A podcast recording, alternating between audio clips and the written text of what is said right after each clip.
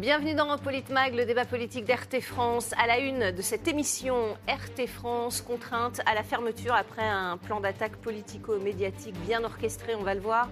Quand des journalistes s'en prennent à des journalistes, ça donne ça. C'est Patrick Cohen qui s'est ému sur France 5, par exemple. Euh, je précise que c'est une chaîne de service public affiliée à l'État français, euh, que notre chaîne puisse encore être visible plusieurs mois après les sanctions de l'Union européenne. Le soi-disant journaliste qui emboîtait le pas d'ailleurs à un article du Monde. Regardez ce qu'il a dit. Le scandale, ce n'est pas que les images circulent. On sait très bien qu'Internet ne peut jamais euh, être étanche. C'est que Moscou euh, continue de faire marcher son usine à propagande depuis Boulogne-Billancourt avec un financement euh, mystérieux puisque les sanctions devraient couper le robinet russe et avec des intervenants français rémunérés. Allez, on en débat avec euh, nos chroniqueurs et éditorialistes RT France, Didier Maïsto, François Coq, Éric Revel et Nicolas Vidal. Euh, merci à tous euh, d'être présents sur ce plateau. Qu'est-ce que vous inspirent les mots de, Patrick Cohen, Didier Maïsto De l'affliction, pour le moins. de la gêne et de, la honte. Hein, un mystérieux financement. il n'est pas très bien renseigné parce que tout est écrit dans, ce que, les, textes de Bruxelles. Hein. Soyons, soyons factuels et, et plein de mensuétudes. Euh, Monsieur Cohen travaille gratuitement, chacun le sait. Mm. Il touche plusieurs dizaines de milliers d'euros par mois. Libre à lui, il a un talent énorme, euh, tout le monde le sait, un talent immense euh, que personne ne lui conteste, premièrement. Deuxièmement, vous avez raison de rappeler que France 5 est affilié à l'État. Bah, mais, mais, il ne faut pas omettre de préciser que si cette chaîne est affiliée à l'État... C'est ironique, hein, c'est ce que c'est sûr, pour RT Mais, mais ce n'est pas ironique, de toute façon, c'est vrai en droit, mm. et c'est vrai en fait. Euh, c'est simplement une, un petit badge qui a été mis sur les réseaux sociaux comme euh, euh, le tampon de la honte absolue en disant affilié à l'État russe, comme si c'était une tare. Donc c'est bien affilié à l'État français, sauf que cette émission est produite par Troisième œil Productions, qui elle-même est une filiale de Media One, qui est une société cotée à Euronext, euh, qui a été fondé par M. Capton euh, et avec M. Niel, euh, M. Lescure d'ailleurs, qui s'affiche en tant que chroniqueur, mais qui est aussi membre du board et directeur exécutif de cette société de production, M. Pigas, tous les actionnaires du monde, de la bien-pensance, qui font croire que c'est du service public, qui revendent au service public. Donc, en, quoi c'est du service public, François Coq, selon vous? Quand on, dit que, par exemple, je, le cite, hein, la, propagande russe continue de se répandre dans, les, mots qui sont choisis. Donc ça veut dire que factuellement, euh, tout ce que peuvent dire des médias russes sont, euh, est de la propagande. Bah, on voit bien la manière dont, les choses ont, été euh, orchestrées. Il y a eu Mme von der Leyen qui, depuis Bruxelles, a fait voter un paquet de, sanctions qui touchaient les médias qui, étaient, qui pouvaient être financés par la, par la Russie. On voit comment ensuite un certain nombre d'émissaires coloniaux de Bruxelles visent à retranscrire ces directives à la fois dans le, droit français, à les faire appliquer et à les faire à, les faire avaler à tout le monde. C'est-à-dire qu'il y a un battage médiatique extrêmement fort. Et il ne faut pas croire que c'est un hasard le fait que dans le calendrier, il y ait à la fois le paquet de sanctions qui a été pris à Bruxelles, qu'il y a quelques semaines après un article du Monde, qu'il y a ensuite une grande chronique de M. Euh, Cohen qui se contente de relire l'article du Monde. Tout ça est, savamment orchestré. Voilà, tout, le timing ça est, une entreprise qui est faite de, de mèches, sans se soucier du bien fondé. Quels sont les contenus, quels sont les contenus, quels sont les programmes qui aujourd'hui sont diffusés sur, euh, sur RT France. Est-ce que sur la base de ces contenus, il doit y avoir euh, interdiction. Que des journalistes euh, viennent comme ça prendre position euh, sur, la base de convictions personnelles, mais non pas sur la base d'un travail étayé et argumenté, c'est pour le moins étonnant. Oui, parce que les faits, c'est que RT France, je le rappelle, diffuse depuis février, depuis son interdiction dans l'Union européenne, hors Union européenne. Et, RT s'y est toujours pliée. Elle s'est pliée à la réglementation de, Bruxelles. Euh, Nicolas Vidal, qu'est-ce que ça vous inspire, cette, moi je le dis, chasse aux sorcières Moi, je vais répondre en tant que fondateur de médias indépendants, mm. extrêmement indépendants. Ces gens-là, s'ils avaient fait leur boulot depuis le début, de pluralisme, d'inviter des voix discordantes, eh bien, RT n'aurait pas existé. Nos médias indépendants n'auraient pas existé. Nos médias collectivement n'auraient pas existé, Ils auraient peut-être été moins suivis parce qu'il y a eu beaucoup d'audience. Exactement. C'est pour ça, j'allais y venir. nous sommes toujours là parce que nous avons l'audience, nous avons su fidéliser, parce que les gens ont eu une bouffée d'air frais en écoutant les interviews, que ce soit sur la chaîne RT, dont je suis ravi d'avoir fait partie depuis, euh, depuis 2018, bien entendu, et les médias, médias comme le mien ou d'autres, finalement, euh, on les fait rougir de honte, dans le sens où on a des audiences avec des moyens, nous, très limités, qui, très sincèrement, sont extraordinaires pour des moyens, mais vraiment très limités financièrement, techniquement, où il faut tout apprendre. Donc si M. Cohen et, sa bande de journalistes de services publics faisaient correctement leur boulot et certaines chaînes privées, très sincèrement aujourd'hui, il y aurait beaucoup plus d'audience. Donc rester dans le marigot permanent, la chasse aux sorcières, la criminalisation euh, de l'idée finalement divergente qui est considérée comme complotiste, conspirationniste, agent de déstabilisation, la réalité c'est qu'ils ne veulent jamais revenir sur eux-mêmes et il faut qu'à un moment donné, chaque mois de janvier, ils lisent le sondage Cantar Lacroix c'est aujourd'hui 20%, même pas 20% des Français font confiance à ces médias-là. Donc ils peuvent continuer à bêler, à bêler, à bêler. C'est contre-productif. Mais bien hein. sûr, bien sûr. Mais comme ils sont financés par l'argent public, bien entendu, euh, ils n'ont pas, pas le problème de la fin de mois, alors que nous, médias indépendants, nous l'avons le problème de la fin de mois. Juste avant, une, une, toute petite insiste très brève, il se contredit lui-même, parce que il ne qualifie pas la propagande, une propagande de quel ordre Oui, de quoi De quelle phrase Et d'ailleurs, quand il a eu, euh, il nous a cité, pour, plusieurs d'entre nous, à, l'image, euh, et, Alexis Poulain, voilà, à l'illustration de, de, appelons ça son papier, quoi. Bon, son euh, édito. Son édito. il, a, il, nous a cité, il nous a filmé, il a mm. dit bon, de toute façon, ce qui est dit, c'est pas extraordinaire. Oui, voilà, il n'avait rien à redire. Donc c'est pas extraordinaire. Je, suis, pas, je suis un Français moyen, j'ai une, une intelligence moyenne, contrairement à lui. C'est pas extraordinaire, mais alors. Non seulement il dit des choses fausses, mais il, passe des choses banales. En quoi je serais un vecteur de propagande si ce que je dis euh, n'est pas extraordinaire et qu'on retrouve ça à peu près. Je suis tellement banal qu'on me retrouve sur tous les plateaux. C'est ça. Donc il faudrait un moment s'entendre sur les mots. Mais oui. Voyez effectivement, et, euh, il a cité aussi, euh, il, met, il, met, un peu des, tous les médias qui ne sont pas finalement, n'ont pas un discours dominant, sont mis dans le même sac complotisme, fachosphère, enfin voilà ce qu'on entend. Dès que vous n'avez pas une, idée, euh, une idée différente du, discours dominant, bah, Patrick Cohen a cité Sud Radio et CNews, regardez.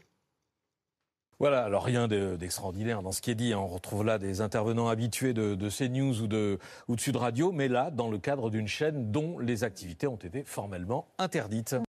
Ouais, vous voyez, en fait, il les cite sans, en avoir l'air, mais c'est fait exprès, euh, Eric euh, Revel. Oui, alors moi, je, vais vous dire, euh, la liberté d'expression, c'est pas la liberté de désinformation. Mais moi, quand j'ai participé à cette émission, euh, les thèmes, on en discutait et on dit ce qu'on veut sur les thèmes qu'on aborde. Oui, oui, et on choisit nos donc, débats. Donc, bon, donc, si vous voulez, je, me sens assez libre. Je, maintenant, je, précise qu'on n'a aucun rapport direct avec Moscou, que ce soit bien clair ce soir. Ah oui. Hein. Euh, maintenant, Sud Radio, Didier pourra en, parler mieux que moi, puisqu'il a, il a, il a présidé aux destinées de, Sud Radio.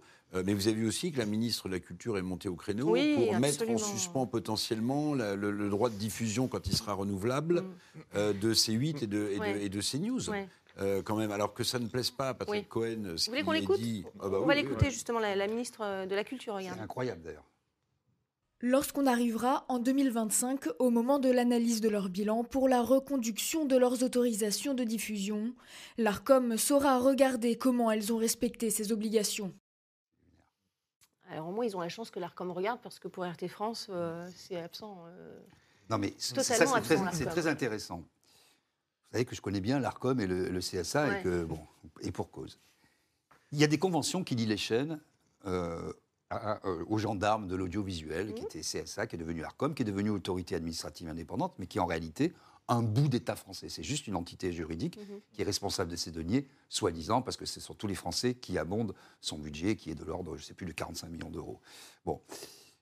Quand vous respectez une convention, ce qui a été le cas de RT France, qui a été mise en cause à deux reprises, vous avez un, un inspecteur, un inquisiteur qui, qui a été mis en cause, euh, vous parlez d'RT France? RT France, qui a été signalé, etc., qui a été mis en cause par des citoyens, par l'ARCOM, par ah, oui, pouvoir politique. Il n'y a pas eu de faute. Non, non, non, euh, mais justement, j'y viens.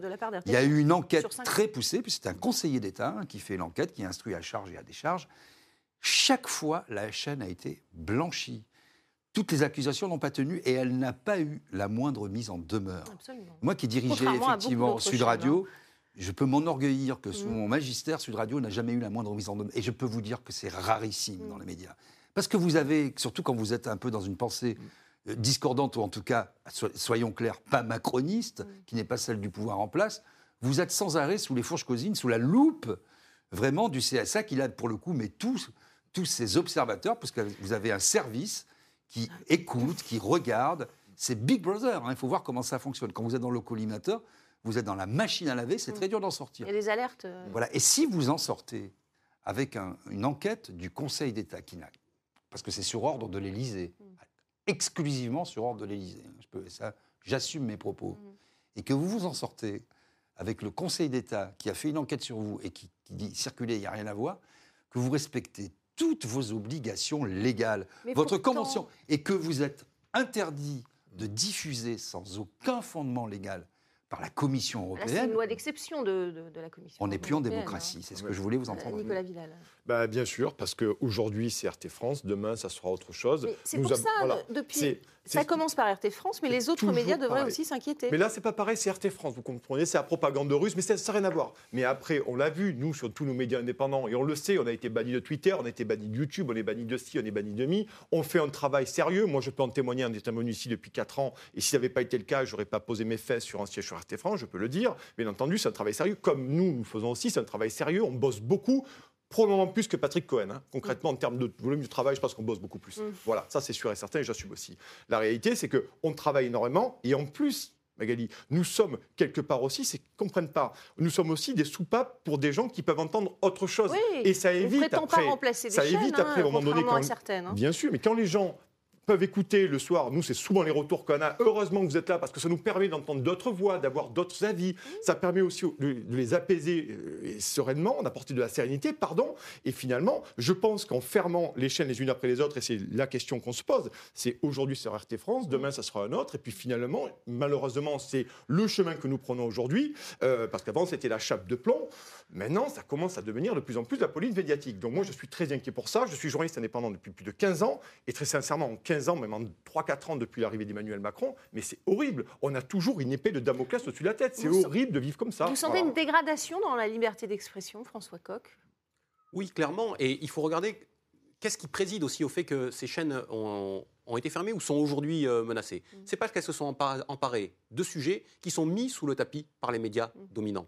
Pourquoi RT a euh, rencontré le succès qu'il a rencontré au même moment que Sud Radio? Parce qu'ils ont traité la question des gilets jaunes sous un angle populaire, en allant voir les gens et, simplement. voilà, sans dire ces gens sont des violents. Non, en, on, les avait pas étiquetés comme certains médias. Voilà, ce que ce que disaient ces, euh, ces gens-là. Mm. De la même manière, dans le, dans le traitement de la, de la crise Covid, eh ben, ce n'était pas répercuter une parole unique, mais c'était essayer de comprendre mm. ce, qui se, ce qui se passait. Aujourd'hui, on voit qu'il y a encore cette aspiration. Mm. Voilà, les gens demandent, ont besoin de s'émanciper. Et je reviens donc à votre question qui était celle tout à l'heure de pourquoi est-ce que cette offensive vient aussi de euh, gens qui se prétendent issus du service dit public. Mais ces gens-là devraient avoir pour tâche d'élever l'esprit de conscience de l'ensemble de la population.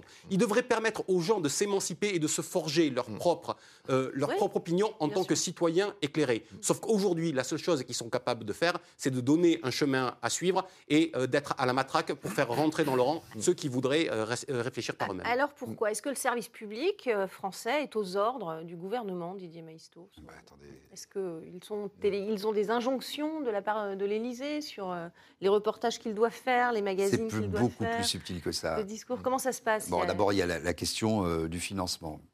Euh, bon, de toute façon, quand, euh, premièrement, il y a la question du financement. Quand c'est tous les Français qui vous financent et que le gouvernement se comporte comme l'actionnaire, Emmanuel Macron l'a déjà dit, hein, qu'il était l'actionnaire du service public, ce qui est quand même assez étrange comme comme sémantique, comme vocabulaire. Pour ça, c'est le premier. Moi, je vais vous raconter. C'est lui qui, annule la redevance. Hein. mais oui, et pourquoi il annule, on a bien compris. Hein.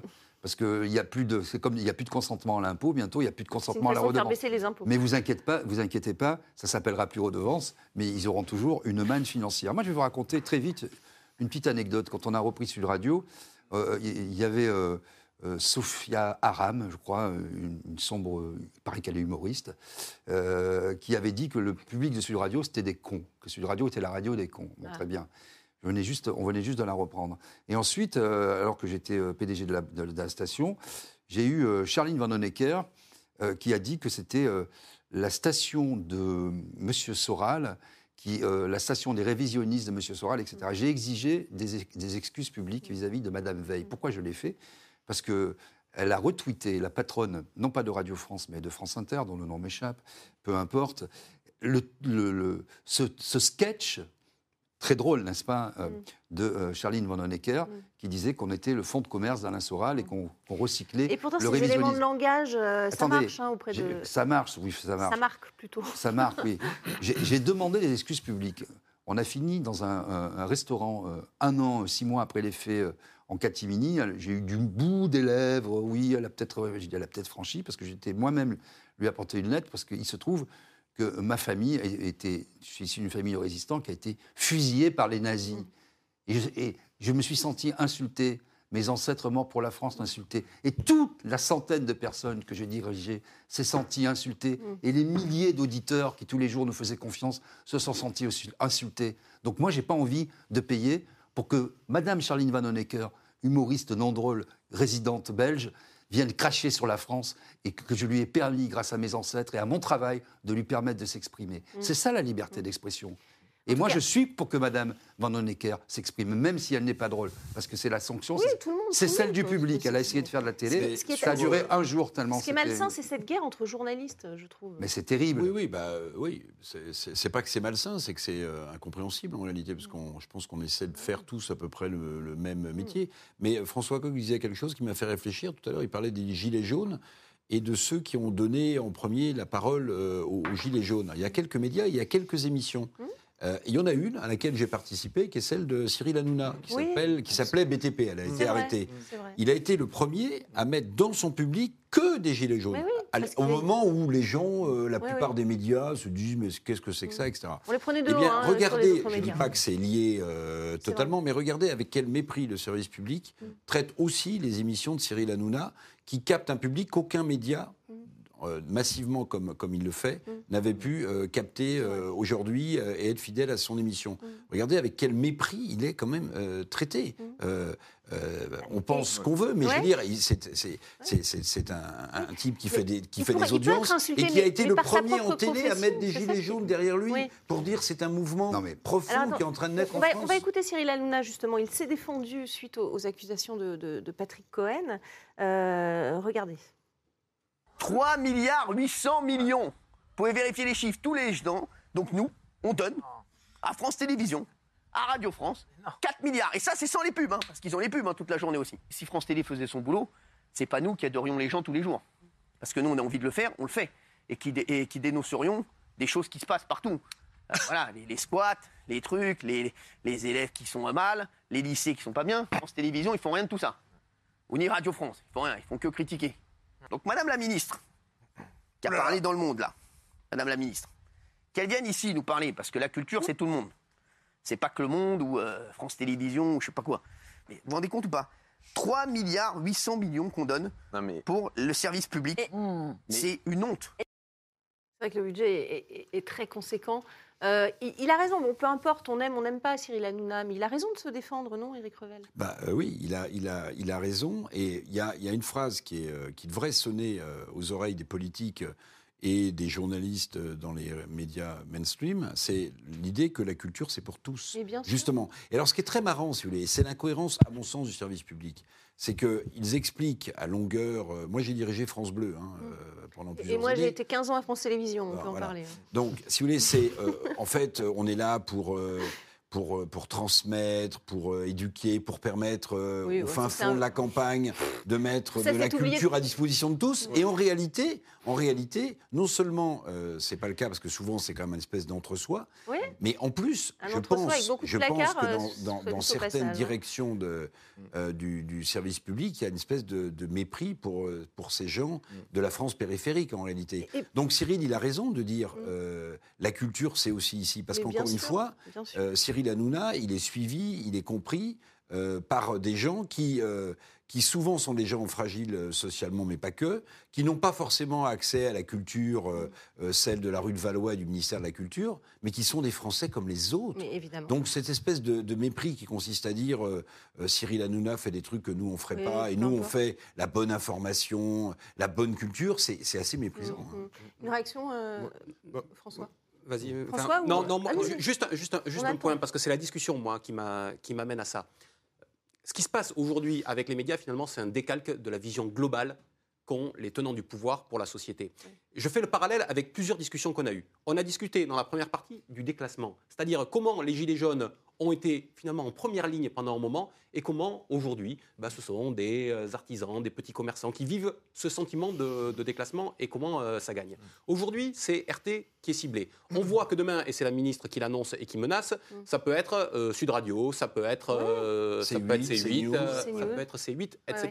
De la même manière, dans nos échanges, on a eu l'occasion de dire ici même comment le président de la République, ses ministres, l'exécutif, prenaient un ton abétissant pour euh, parler aux Français, en disant il faut expliquer cette réforme, il faut mieux expliquer cette réforme. Si les Français ne comprennent pas cette réforme, c'est qu'on ne l'a pas assez expliqué. Mm. Les Français ne sont pas capables de comprendre euh, par eux-mêmes. Là, de la même manière, avec les médias, on se dit, les Français ne peuvent pas faire preuve de jugement et de discernement, et ils ne peuvent pas aller piocher dans différentes sources d'informations pour se forger leur propre euh, opinion. Il faut qu'on leur amène les choses de manière prémâchée. Vous voyez, la manière dont la politique est conduite d'une manière générale, ça se retranscrit aussi dans le débat qu'il y a aujourd'hui euh, vis-à-vis des médias. Nicolas Vidal, c'est vrai, hein, ce, discours, euh, ce, qu'il faut penser.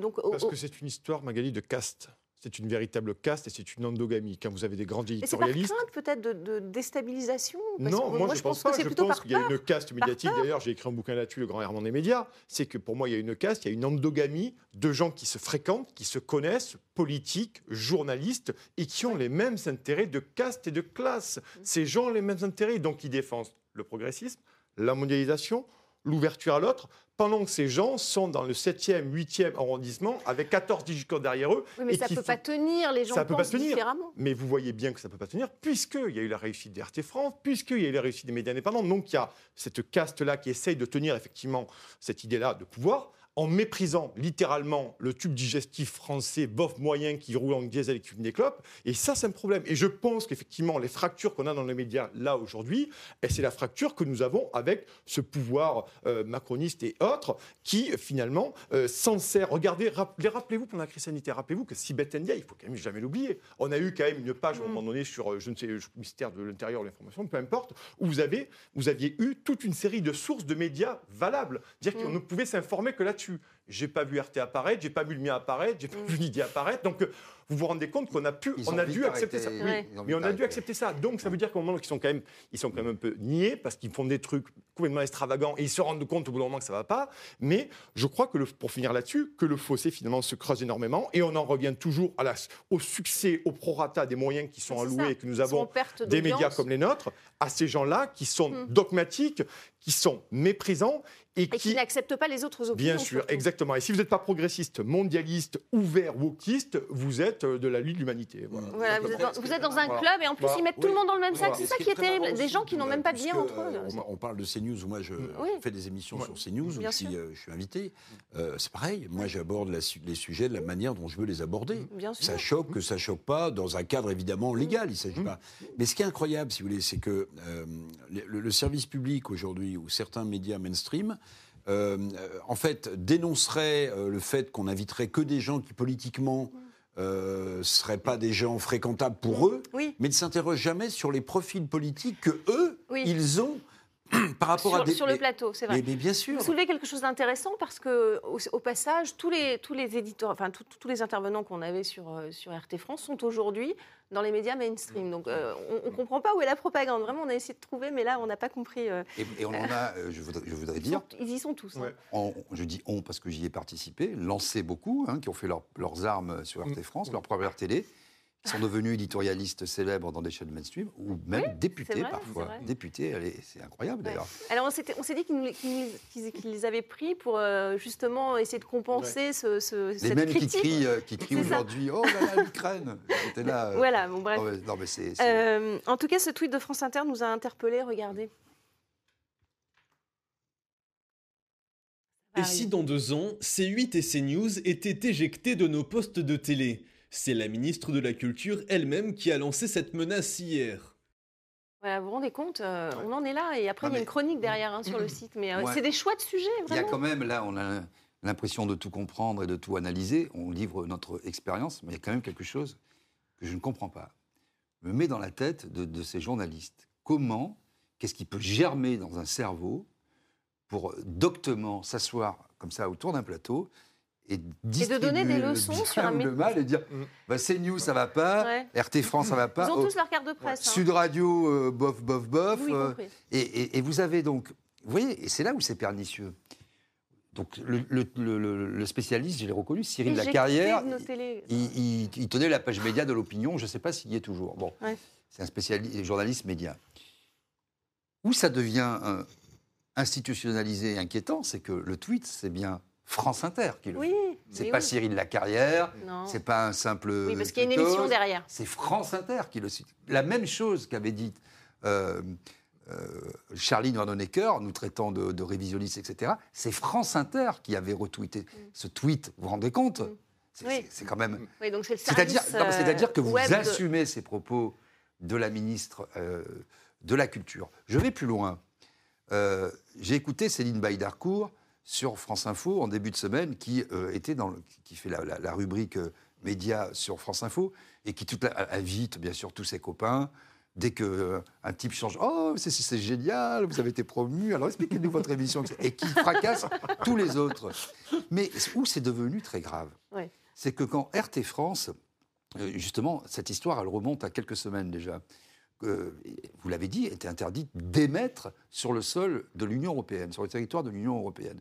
C'est qu'il y a eu un papier sur le site internet de France Inter qui interpellait Jean-Noël Barrot, ministre lui aussi mm. illustre inconnu de la transition numérique, qui a saisi la plateforme Odyssée à la demande expresse de France Inter pour que Spoutnik et RT France ne soit plus diffusé sur une plateforme américaine, je crois, qui s'appelle Odyssey. C'était totalement indépendant de la volonté Et ils se sont vantés en disant oh, le et le ministre s'est vanté que grâce à France Inter, mm. Euh, euh, RT France était. Mais, vous vous rendez compte mais soyons francs. Mais vous vous rendez compte Au lieu de dire RT France fait de la propagande, soyons francs. Euh, il faut, il faut assumer. Il faut dire RT France, média russe, n'a pas le droit d'exister. Non, point final. Soyons. les mots ont un sens, Nicolas Vidal. Ah, il faudrait un peu plus de courage, voilà ce sûr. dire, non mais je vais aller même plus loin que Didier. Je pense que c'est un véritable naufrage intellectuel et culturel de nos élites politiques et médiatiques. Pourquoi? Parce que ces gens ne réfléchissent tellement plus, ne travaillent tellement plus, qu'ils n'ont plus envie, n'ont plus la capacité de débattre. Donc ils accusent, ils montrent du doigt, ils criminalisent, ils délégitiment. Parce que si ces gens bossaient, ils n'auraient pas peur de nous s'affronter sur les plateaux. Il y a quand même beaucoup de plateaux dans ce pays où il y a quand même une certaine homogénéité. On parlera de mon côté, moi, qui mes sujets européens, dont je parle en permanence. Mm. On n'est quand même pas super nombreux à être invités là-dessus pour débattre avec des, ce qu'on appelle des progressistes. Parce que je pense que plus largement, de ce cas, c'est vraiment pour moi, depuis 30 ans, et on le voit en politique, on le voit avec Emmanuel Macron, euh, qui est, pour lui le coach C'est normal. Hmm Ceux qui ont monté euh, contre euh, le traité européen en 2005 et n'ont fait que 54% des bien Sûr, mais c'est gravissime au, niveau d'une démocratie, parce que finalement, on voit qu'on a perdu les intérêts de la nation. Donc, aujourd'hui, on en a parlé en première, en première partie, les peuples vont payer, notamment les Français, la trahison de nos élites, qui ont privatiser ce pays, mais ça revient à ça, ça revient que ces élites-là aujourd'hui, c'est du technocrate, c'est de l'élément de langage, ça n'a plus de vision de la France, et bien sûr sur les médias, pour finir là-dessus, ça veut dire qu'une partie de notre élite journalistique, élite entre guillemets, parce que mmh, l'élite c'est ah, noble, c'est ça hein, oui, vous avez raison de le dire, qui fait qu'un pays va dans le bon sens, mmh. ces gens ne veulent plus débattre, ils ne veulent plus s'affronter au débat. Il y a aussi, alors, sur les idées, bien entendu. Pour aller dans le même sens sur la faillite intellectuelle, pas une seule grande voix aujourd'hui dans les intellectuels euh, français qui s'élève en disant mais euh, non à la censure. Ils sont où les intellectuels? Il n'y a pas un seul syndicat de journalistes, et je veux, je veux en citer aucun pour pas faire de. Il y en a, peut-être, mais on les entend pas. De polémique, non, mais à un moment, si vous voulez, quand vous êtes un syndicat et que vous voulez vous faire entendre sur la liberté de la presse, euh, je peux vous dire que vous vous faites entendre. Hein quand Reporters sans frontières a envie de se faire entendre, pour des, raisons diverses et variées, euh, pas toujours très défendables d'ailleurs au passage, mm. je peux vous dire qu'ils se font entendre. Mm. Ils, sont, où les intellectuels? Mm. Elles sont où les grandes voix? Ils sont où les sociologues, les philosophes qui, ont, qui, veulent toujours sauver le monde? Du moment que c'est loin de chez eux. C'est facile de sauver. Moi aussi, je suis contre la fin dans le monde. Moi aussi, oh là là, en Syrie, oh là là, euh, euh, les Ouïghours. Mm. Comme l'autre député européen qui met ses chaussettes, il dit Ah, j'ai mal au mollet. C'est les Ouïghours qui les ont fabriqués. J'ai mauvaise conscience devant mon drail, euh, boulevard Saint-Germain. C'est ça la vérité aujourd'hui. Il y a une, faillite de la pensée. Il y a un appauvrissement un affadissement de la pensée. Une mauvaise foi peut-être aussi, euh, François Coq, euh, c'est toujours le pluralisme qui est mis en avant, le respect du pluralisme que chez RT France, en tout cas, on est fiers de défendre aussi. Euh, ce pluralisme, il est quand ça les arrange quand même, non? Quand ça les arrange, sur leur plateau, on voit bien qu'ils ne le donnent pas à voir. Et puis on voit bien qu'ils ne font pas l'effort de définir ce qui est acceptable et ce qui n'est pas acceptable. alors pourquoi non pour RT France mais alors pourquoi oui pour euh, CNN, pour euh, Al Jazeera, pour, euh, un pour, pour, I24, pour I24 News, Bien sûr. pour d'autres chaînes avec des financements privés et qui tiennent des lignes éditoriales La chaîne chinoise internationale. oui, tout le monde quelle, est la règle alors, Quelle est la règle? C'est ça, c'est ça. Quelle est la règle? Quels sont les critères à, respecter? Le pluralisme, Éric Revel, c'est. Bah, c'est quelque chose qu'il faut défendre évidemment. Bien sûr. Alors je pense aussi que RT France paye le fait que la Russie envahit l'Ukraine, que non mais tout ça, non, mais je doit pense... payer, doit payer? Est-ce qu'on ferme un média français quand la France donne des armes au Yémen pour répondre à Didier, c'est-à-dire que, CNN est fermée quand elle intervient en Irak Les sociologues, les défenseurs de la liberté d'expression, ils sont dans ce camp-là et dans cet état d'esprit-là. C'est aussi, à mon avis, pour ça. Absolument, bien mais sûr. Quand on fait une émission comme, Politmag euh, ce soir, où on débat de sujets politiques qui ne nous sont pas imposés, où on peut dire ce qu'on veut à dire, mais moi, c'est ce que je fais sur n'importe quelle chaîne ou, radio. Ça reste euh, un espace médiatique. Mais attendez, on peut, euh, débattre. ça dépend des sujets. Je peux être extrêmement surprenant. Ce qui est gravissime, oui, on, le sait bien. Hein. ce qui est gravissime, peu importe le contexte, c'est de s'attaquer à un média. Et bien sûr. Et, de lui faire un faux procès, euh, Nicolas Vidal, non? Bien sûr, c'est faire un faux procès. Et puis, et puis c'est dénigrer un travail, c'est euh, mettre des journalistes au chômage, c'est mettre des gens au chômage. C'est mettre une étiquette. et puis oui, mais c'est un, drame social, on l'a dit, c'est un drame pour la liberté d'expression. Et c'est même ces mêmes gens qui sont toujours en train de pérorer, de rapper dans leur vertu journalistique, qui ne font pas de pluralisme des voix. Parce qu'elle notamment, j'avais fait une étude, notamment sur, euh, avant l'élection américaine, rappelez-vous, de Biden, je me rappelle très bien que j'avais pris sur un service, une les ondes de public, neuf mois avant la présidentielle, aux États-Unis, ils avaient fait de l'anti-trumpisme sous toutes ses formes. Mm. Il n'y avait pas à un moment donné quelqu'un qui avait été plus modéré. Chaque sujet qui mm. avait été choisi dans une matinale pour parler des élections américaines, ils avaient trouvé des artistes, des chanteurs, des intellectuels, des romanciers, des cracheurs de feu, je ne sais qui, pour faire de l'anti-trumpisme. Il n'est pas question de le dire pro-Trump ou pas Trump, ou anti-Trump, pardon, c'est de euh, modérer. modérer. RT France avait des abonnements AFP. Oui, bien sûr, on les a toujours d'ailleurs. Je précise qu'on les a toujours, les abonnements Non, mais ce que je veux dire, c'est que l'AFP euh, vous a comme client. Oui, Donc, ça veut dire que l'AFP vous vend des abonnements. Est-ce que euh, bah, ces gens... on a Non, non, non, mais ce que je veux dire, c'est que est-ce que ces gens qui enquêtent ont été demandés à l'AFP pourquoi ils vendaient encore des services... Mais qui va demander Mais bah, je sais pas, bah oui. Ils ont demandé, alors l'AFP l'AFP a dit euh, on, vend des images, on ne peut pas choisir les, clients, mm. entre guillemets, euh, dans la mesure où ce serait une sélection malhonnête. Et ils ont raison. Bah, non, mais bien sûr, mais ce que je veux dire. D'accord, il ne s'agissait pas de dire il faut couper l'abonnement AFP. Ce que je veux dire par là. Certains journalistes l'ont oui, dit. Oui, oui, non, mais ce que je veux dire, c'est que dans ces cas-là, euh, l'argent d'RT France ne gênait pas l'AFP, qui est un média public. Bien sûr, ça. Bah oui, qui est une agence publique. Non, mais je voudrais demander à M. Cohen aux journalistes de France Inter ou de France Info, euh, si c'est eux qui vont payer euh, les équipes, parce que je rappelle ici quand même, mm. bien sûr, il y a ceux, qu'on voit, mais il y a aussi ceux qu'on ne voit pas, qui sont essentiellement des jeunes. C'est un peu, c'est une grande famille ici, il y a une centaine de personnes, mm. des gens euh, qui travaillent, qui sont dans les régies, dans, à la caméra, au pupitre, des, maquilleuses, qui se tapent mm. des transports, trois heures aller-retour pour non, revenir. C'est un autre problème. Non, non, c'est pas notre problème, c'est le même problème. C'est 100 personnes qui vont se retrouver au chômage et qui n'ont pas démérité et qui font le même métier que, que leurs confrères, que leurs consoeurs, à France euh, Télévisions, à Canal+. Plus de modestie, de modestie en tout cas. Qu'est-ce que c'est que cette histoire? Ça, c'est vrai. Euh, on va écouter euh, la réaction de, Françoise Degois, chroniqueuse à, à, Sud Radio, qui réagissait évidemment à l'édito de Patrick Cohen. Regardez. J'en ai assez de ces, chaînes, de ces éditorialistes, de ces gens qui sont toujours du bon côté du manche, de cette diabolisation de notre chaîne. Notre chaîne est pluraliste. Je peux vous expliquer, moi. Vous savez, cette morale qui consiste à dire nous sommes le camp du bien et tous les autres sont mauvais, ça m'écœure une réaction. Et Françoise de est une journaliste de gauche. Oui, en plus. Non, mais il faut le, faut le préciser. Elle a revendiqué, proche de Ségolène Royal à l'époque. Mm. Mais je ne retire pas un mot de ce qu'elle dit. C'est-à-dire mm. que.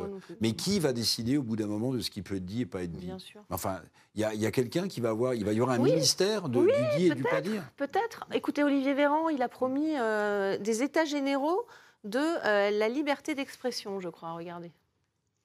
À l'heure des réseaux sociaux, des, des fake news, Et à l'heure où on voit d'ailleurs les désastres qui peuvent être causés par les sphères complotistes, qui peuvent mettre à mal le fonctionnement de certaines démocraties pourtant solidement euh, installées. Et je dis ça aussi alors que nous constatons, y compris dans notre pays, en France, l'émergence de groupuscules complotistes, pseudo-médias, qui désormais peuvent comporter des communautés de suivi plus importantes que celles de médias mainstream installés dans notre pays depuis des dizaines d'années. C'est donc, je crois, un objectif partagé que celui d'assurer une juste information, euh, en toute indépendance, encore une fois, et en toute liberté. Une juste information en toute indépendance de l'État. Alors là, pour le coup, euh, c'est très fort. Il annonce des États généraux, je corrige, du droit à l'information. Mm. Alors l'information est un droit. Euh, non, mais c'est ce que je vous dis, c'est lunaire. C'est incroyable d'entendre des propos comme ça. C'est dangereux même, non? C'est dangereux. Qui fabrique les fake news Sinon l'État français? On parlait des gilets jaunes tout à l'heure. Mais c'est le grand mot, complotiste. Non, mais qui fabrique des fake news à, l'échelle industrielle Qui a dit les gilets jaunes ont attaqué la salpêtrière Qui a dit euh, qui a eu cette communication malheureuse sur le Covid, sur la vaccination, sur le nombre de morts qui a dit que le vaccin protégeait de la transmission Est-ce qui fabrique des fake news à échelle industrielle c'est pas les petits médias complotistes ou Monsieur Dupont qui est son Twitter dans son coin. Je, sais maintenant, il y a quelque chose qui est très à la mode. Mais c'est dangereux ces Non mais ça c'est les éléments. Non mais ce sont les éléments de langage McKinsey. C'est-à-dire, oui, c'est-à-dire d'accoler avec des, des sondeurs véreux c'est-à-dire faire des, faux sondages sur la base de, bon, on ne va pas refaire l'histoire des sondages sur Internet, etc., pour vous poser des questions aux gens, pour assimiler ensuite ces citoyens qui veulent s'informer autrement ou qui ont un doute euh, fondamental ou méthodologique par rapport à, l'information, dire qu'ils sont platistes, complotistes, et après on va faire des... Mais ça c'est très américain, ça vient des États-Unis, parce qu'on vous dit toujours, il y a un tiers des Américains qui pensent que la Terre est plate. C'est ça, oui. Il faudrait voir comment la question est posée. Les Américains, ils ne sont pas plus cons que nous. Hein. Euh, nul ne pense que la Terre est plate. Bon, après, il y a toujours quelques illuminés mm. qui pensent effectivement qu'on n'est pas allé sur la Lune. Euh, que les Russes ils nous envoient des trucs dans l'air pour nous, tous nous asphyxier, qu'on va tous mourir. Vous voyez, mm. ça existe.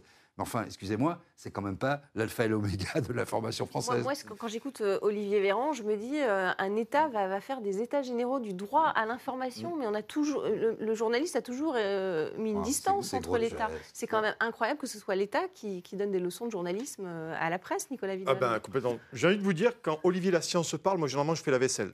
Donc ça commence comme ça. Déjà, ça part comme ça. Déjà, je l'avais rapidement. Pour faire du bruit ou pour masquer Oui, oui, non, juste pour pas l'entendre, pour pas le voir, parce que mais pour être beaucoup plus sérieux, quand vous avez, quand vous, discours, quand vous avez un discours comme ça, ça veut dire aussi que ces gens sont en train de perdre le contrôle. Il, le dit. Il parle des audiences des petits médias.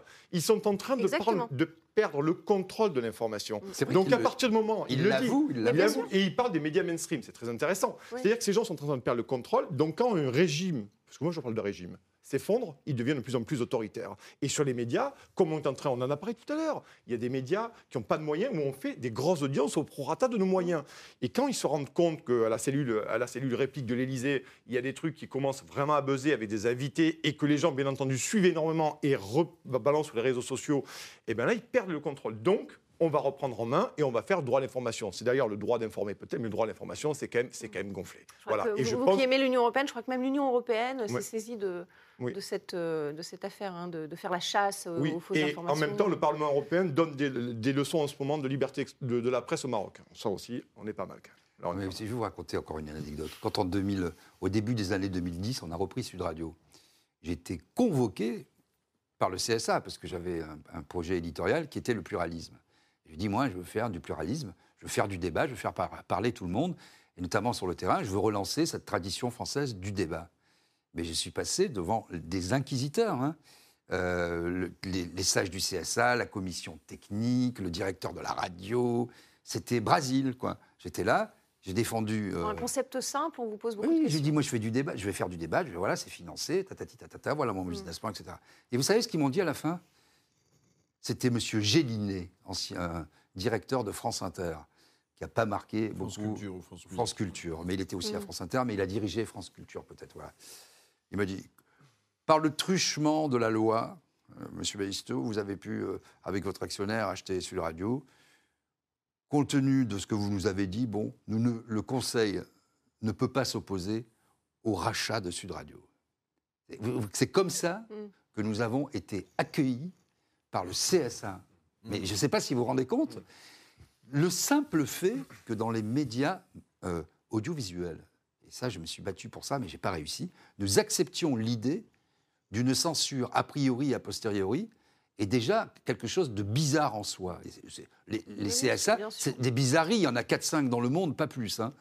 Est-ce qu'un journaliste du Monde accepterait que son papier soit lu en amont, relu en aval, corrigé, en disant mais tu as mal écrit ça, il faut pas écrire ça, il faut changer ton titre. non, ils sont relus par les, secrétaires de rédaction. Pas par une autorité dite ah, indépendante. Par une bien sûr. Alors ça dépend si c'est une interview d'un chef d'État, c'est relu. Hein. Oui, mais euh, c'est relu si vous. Moi, j'ai toujours refusé. Ah oui, mais si, si vous refusez, pas, ça, n'est pas publié. C'est pas vrai. En tant que directeur de la publication, j'ai toujours refusé hmm.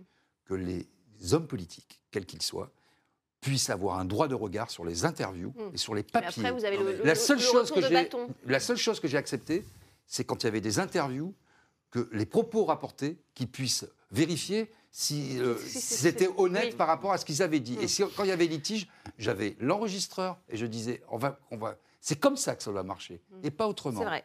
Éric Non, non, mais juste, il y, a plusieurs choses dans ce que Didier Maistre a dit. Euh, le, CSA, quand euh, un média est, racheté, il vérifie toujours, il vérifie toujours si l'autorisation de, diffusion est conforme au cahier des charges. Mm pour lequel le média a obtenu cette autorisation de, diffuser. Alors, ça peut être perçu comme un contrôle, mais c'est toujours, c'est toujours la même chose.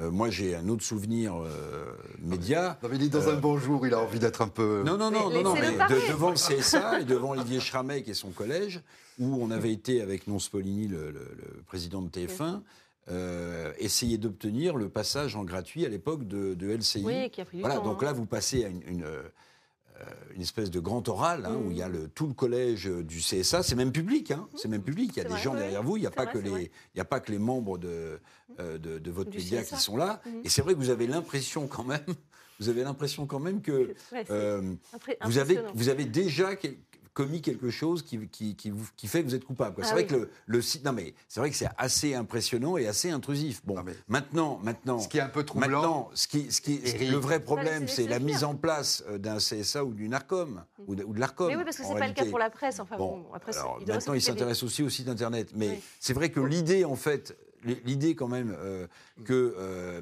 euh, faille contrôler absolument ce que vous allez faire sur votre grille, euh, par rapport à la concurrence, par rapport à ce qu'on dit, mm. c'est vrai que peut-être que des gens qui viendraient d'un autre pays trouveraient ça quand même extrêmement troublant. C'est vrai, intrusif. Non, mais ce qui est un peu troublant, c'est que d'autres patrons de chaînes ou de stations de radio sont accueillis avec euh, toute la déférence due à leur rang. Mm. Ah et, c'est par ce contraste que je me ah suis bah permis, d'ailleurs, simplement alors de nous, avions été bien accueillis, alors.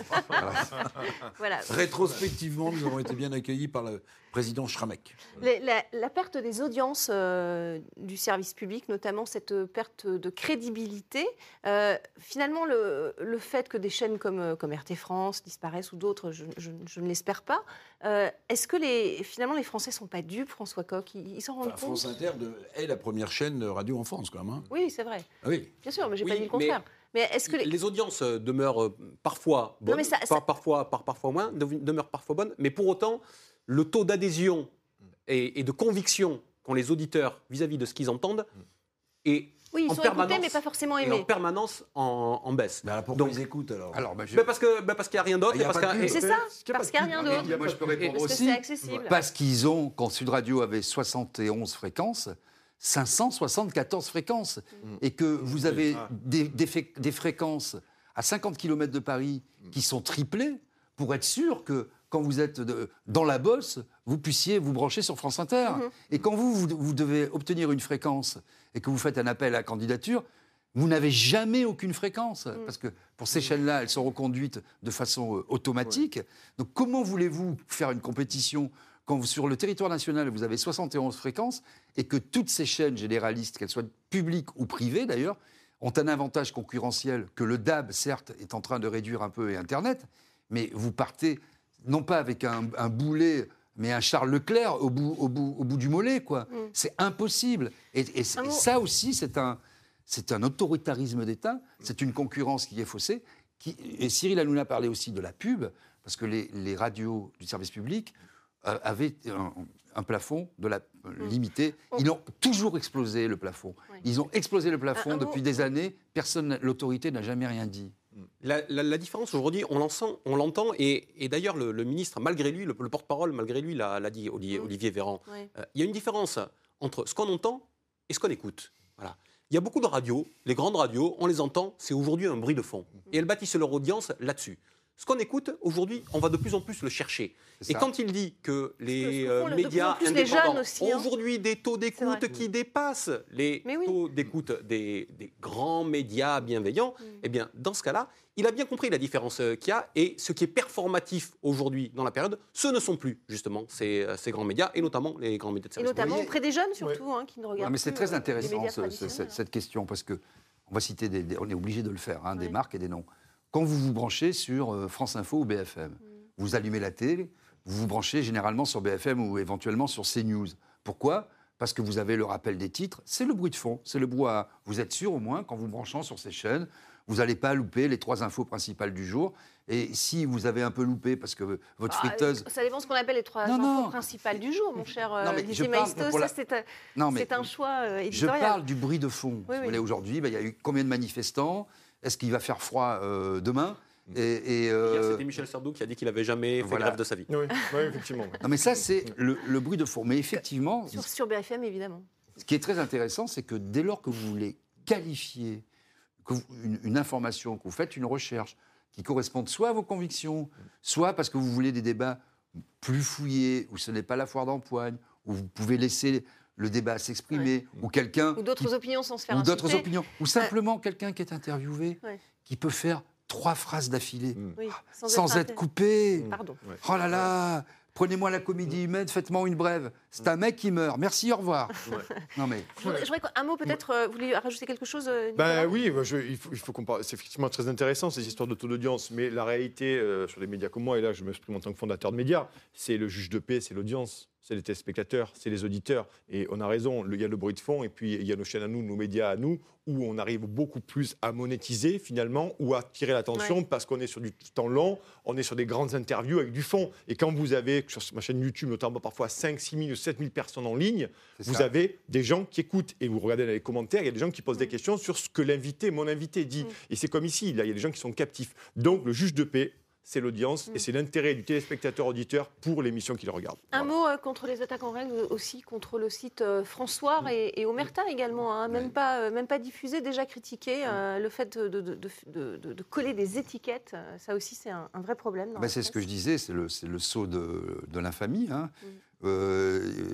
toujours par les mêmes journalistes, hein. c'est toujours, les mêmes médias qui attaquent les autres journalistes. Omerta qui a attaqué Omerta Libération a fait un article sur Omerta, Le Monde là, qui vient de parce qu'on les met tous euh, dans, un paquet pro-russe, complotiste. Voilà, c'est ça le problème. En fait. Je vais vous expliquer le truc. On les met dans un paquet parce qu'ils ne sont pas Il comme les autres. Il faut toujours suivre l'argent. Vous regardez. Et là, ils n'avaient même pas été diffusés que déjà, c'était euh, surtout. Qui dit ça euh, Regardez qui dit ça. Quel journaliste dit ça Vous regardez dans quels journaux ils travaillent et vous regardez quelles sont les aides à la presse.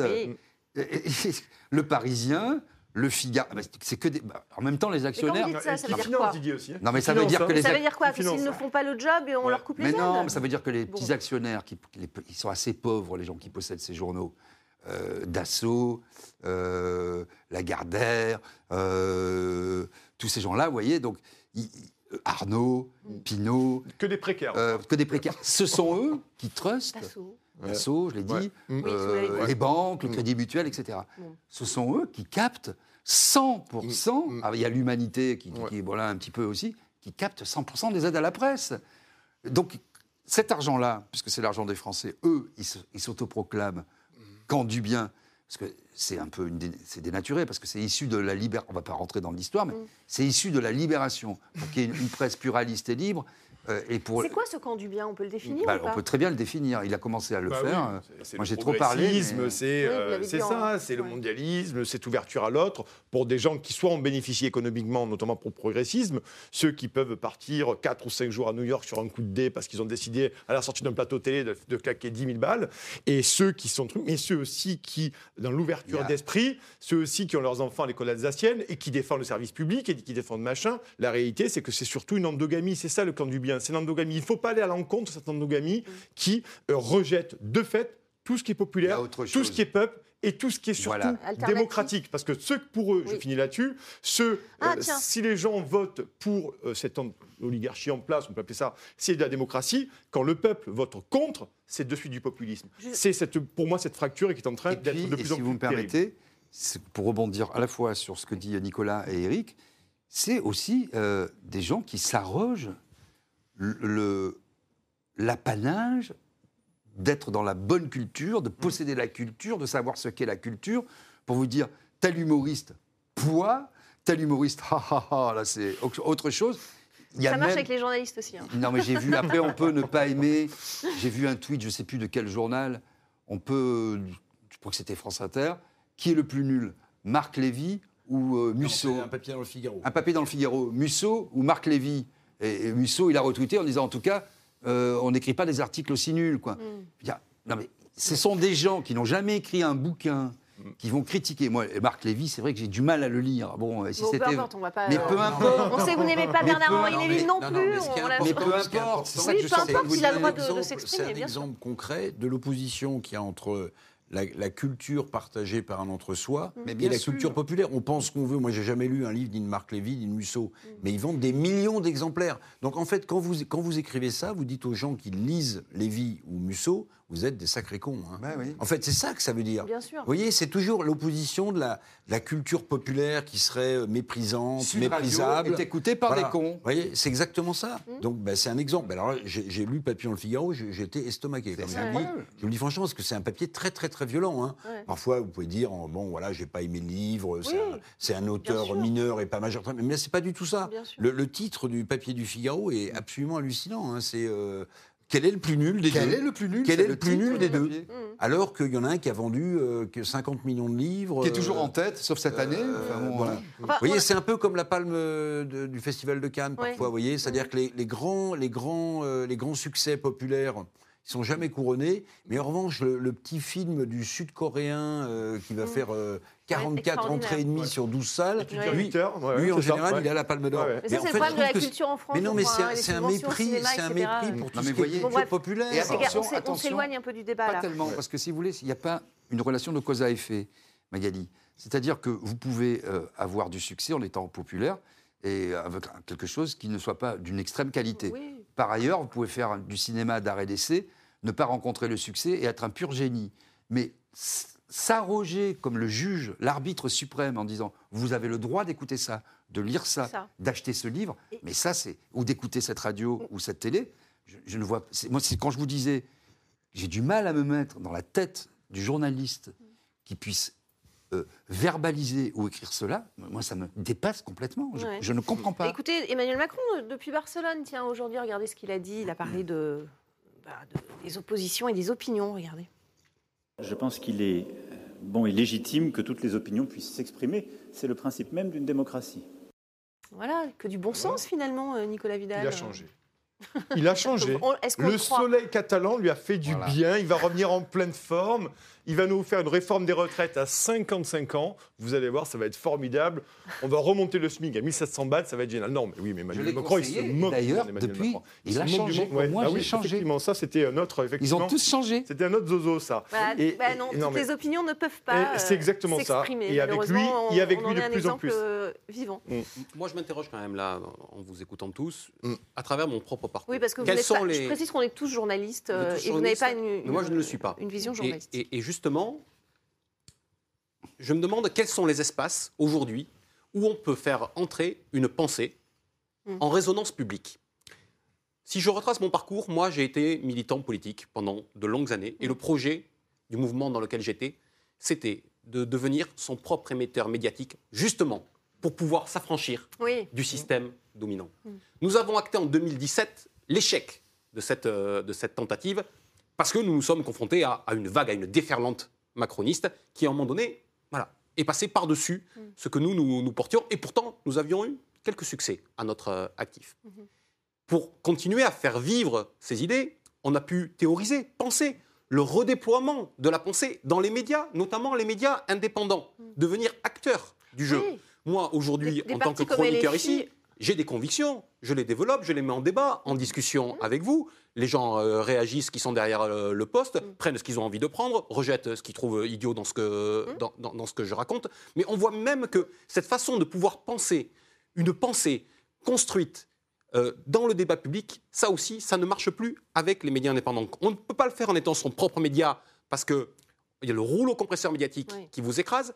Les médias indépendants, le rouleau médiatique, soit les écrase, soit quand il n'arrive pas à les écraser, il les met au banc. C'est ce qu'on est en train euh, de constater. Mmh. Quelle est désormais l'étape suivante? Où en est-on pour les gens qui, comme moi, veulent faire vivre une pensée et la mettre dans le, dans le débat News et C8, peut-être euh, l'étape suivante. Euh, voilà, un, mot de conclusion, peut-être, avant de, rendre l'antenne? Ben, Il faut que chacun. Euh, moi, je me méfie beaucoup des hommes politiques qui parlent de justice, indépendance de la justice, mm. Qui parlent de liberté. Et des médias. Et qui parlent des médias. Donc, un homme politique, il fait ce qu'il a à faire. Il propose des idées. Euh, parfois, euh, il gagne, parfois il perd. Euh, sa raison sociale est souvent le mensonge, mais on a le droit de le critiquer et de le dire. Et donc, pour que la justice, comme la presse, soit indépendante, il faut qu'elle soit indépendante. Qu'on leur fiche la paix et que le politique arrête de vouloir tout régenter.